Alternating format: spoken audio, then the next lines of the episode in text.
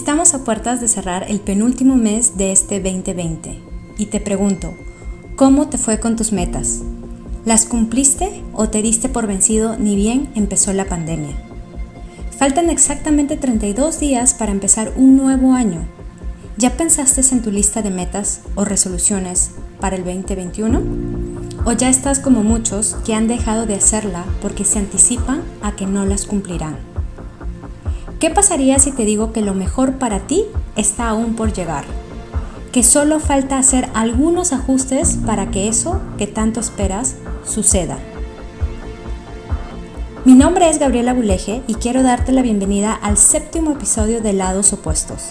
El tema de hoy, Planeando nuestro mejor año, basado en el libro de Michael Hyatt, Tu mejor año, un plan de cinco pasos para alcanzar tus metas más importantes. A muchos de nosotros nos pasa que empezamos con fuerza cada año y conforme pasa el tiempo la motivación empieza a desvanecerse. Nuestros peros aumentan y así nos vamos olvidando poco a poco de aquella lista de resoluciones o metas hechas con tanto ahínco. ¿Qué nos pasó en el camino? No sé si te has puesto a pensar cómo funcionan los gimnasios. Observa la cantidad reducida de miembros que se admiten ¿Cuántos miembros admiten al mismo tiempo? ¿100, 200, 300? Bueno, va a depender del espacio. ¿Y cuántos miembros hay en total? ¿Más de 2.000, 2.500, 3.000 o más? Los gimnasios, por si no lo sabías, venden por encima de su capacidad total, porque saben que nos desanimaremos en el camino. ¿Cómo te hace sentir esto? Que alguien venga y te diga por anticipado que vas a fallar. Te voy a compartir los cinco pasos que Michael Hyatt menciona en su libro para alcanzar tus metas más importantes. Empecemos por el paso número uno. Necesitamos empezar por creer en una posibilidad. Es muy importante entender cuáles son nuestras creencias limitantes actuales no nos olvidemos que hay tres tipos de creencias limitantes. Las suposiciones que albergamos acerca del mundo, sobre otros y sobre nosotros mismos. ¿De verdad crees que no puedes o que no eres capaz? ¿Cuántas posibilidades podríamos crear si buscamos una solución a esa creencia? Convertir esa creencia en una de abundancia, donde busquemos soluciones, un enfoque diferente y eso nos conducirá al gozo, satisfacción y éxito. Entonces, reconozcamos esas creencias limitantes, confrontémoslas y actualicémoslas por creencias de abundancia, donde podamos trascender los obstáculos. El paso número dos es ponerle fin al pasado. Lo único que nos puede dejar el pasado es un aprendizaje. Aceptar ese pasado nos ayuda a crecer y nos facilita un progreso en el futuro. El ejército de Estados Unidos en 1981 creó el repaso tras la acción. ¿Qué es eso? Es hacer un repaso de determinada acción para entender lo que sucedió, por qué sucedió y cómo mejorarlo. Usar este repaso tras la acción te ayudaría a ti a ver nuevas posibilidades y sumado a eso, siempre, siempre agradecer ese aprendizaje, cualquiera que haya sido. Te invito a que registres cómo fueron tus últimos 12 meses y te hagas las siguientes preguntas. ¿Cómo viste que fueron estos 12 meses? ¿Cuáles eran tus planes, tus sueños, tus metas? ¿Qué decepciones o remordimientos experimentaste? ¿Qué alcanzaste de lo que estás orgulloso? ¿Cuáles fueron dos o tres temas que siguieron sucediendo? ¿Cuáles fueron las principales lecciones de vida que aprendiste? Ahora entonces, una vez que tengas las respuestas, haz el repaso tras la acción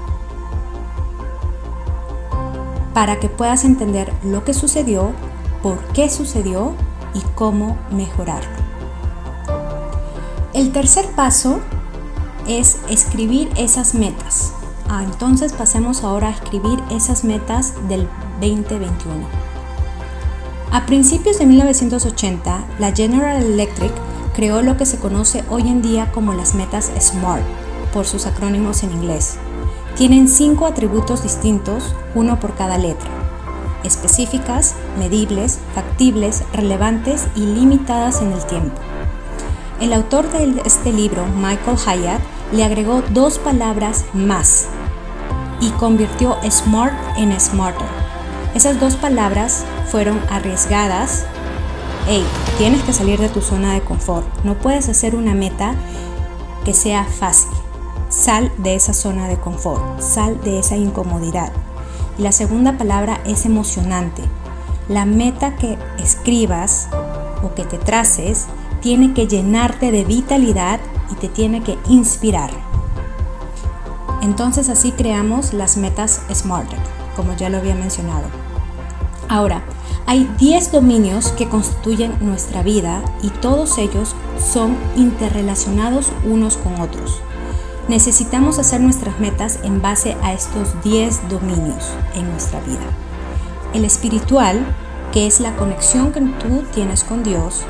El intelectual, que es tu relación con las ideas importantes la emocional, que es tu salud psicológica, el físico, que es tu salud corporal, el matrimonial, que es tu convivencia con cónyuge u otro, si es que lo tienes, el parental, con tus hijos, si es que los tienes, social, tus amigos y asociados, vocacional, tu profesión, lúdico, tus hobbies y pasatiempos, financiero, tus finanzas personales o familiares. Las primeras cuatro, el espiritual, intelectual, emocional y físico, se refieren al ser. Las siguientes tres, matrimonial, parental y social, se refieren a tus relaciones. Y las últimas tres, vocacional, lúdico y financiero, se refieren al hacer. Primero tengamos claro en qué nivel nos encontramos con estos 10 dominios de nuestra vida hay una prueba que se puede tomar en línea para medir estos 10 dominios y así poder tener un punto de referencia. Te lo dejo en los comentarios. Todos los dominios son importantes porque cada uno afecta a todos los demás. Es importante también entender que tendremos metas de logro y metas de hábito. Son dos metas diferentes. Las metas de logro son logros de una sola vez y necesitan tener una fecha límite mientras que las metas de hábitos necesitan actividad regular y no tiene fecha de límite. No quiero que te confundas con esto, veámoslo así. Si vamos a hacer una lista de 10 metas, es importante hacer una mezcla correcta de metas de logros y metas de hábitos. Vamos al cuarto paso, tu por qué. Tu qué necesita un por qué. Tu meta necesita un porqué. Identifica tus motivaciones clave. Registra y prioriza tus motivaciones claves. Conéctate con ellas. Conecta con esas motivaciones intelectuales y emocionales. ¿Por qué es importante para ti? ¿Qué está en juego? Y si sientes que solo no puedes, pues no tengas miedo a pedir ayuda. Al fin y al cabo, el viaje será mejor con amigos. El paso 5 es simplemente hacer que suceda. Empecemos con lo más fácil. ¿Cuáles son esas metas, tanto de hábitos o metas de logro que eh, son más fáciles de hacer? Celebra tus pequeñas victorias. Cada vez que logres algo, celébralo Busca ayuda exterior si te sientes estancado. Comprométete contigo mismo a actuar. Usa los desencadenantes de activación. Los desencadenantes de activación son acciones sencillas que nos ayudan a mejorar nuestras metas. Por ejemplo, poner mi celular en modo avión a la hora de leer, si no mi meta de leer un libro en dos horas nunca sucederá repasar nuestras metas a diario, semanal, mensual y trimestral. Esto nos ayudará no solo a seguir enfocados y no distraernos, sino también para que así podamos revisar nuestros avances, eliminar algunos que de repente ya no necesitamos o sustituirlas. Es una manera también de celebrarnos por esos pequeños avances y corregir lo que haya que corregir. Así que ahora que ya sabes estos cinco pasos, te invito a que hagas tus metas para el 2021.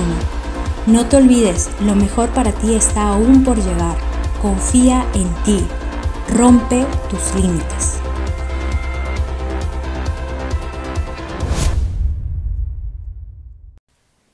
Para más contenido, te invito a que me sigas en mi Instagram y Facebook en arroba gaby.bb arroba g a b b e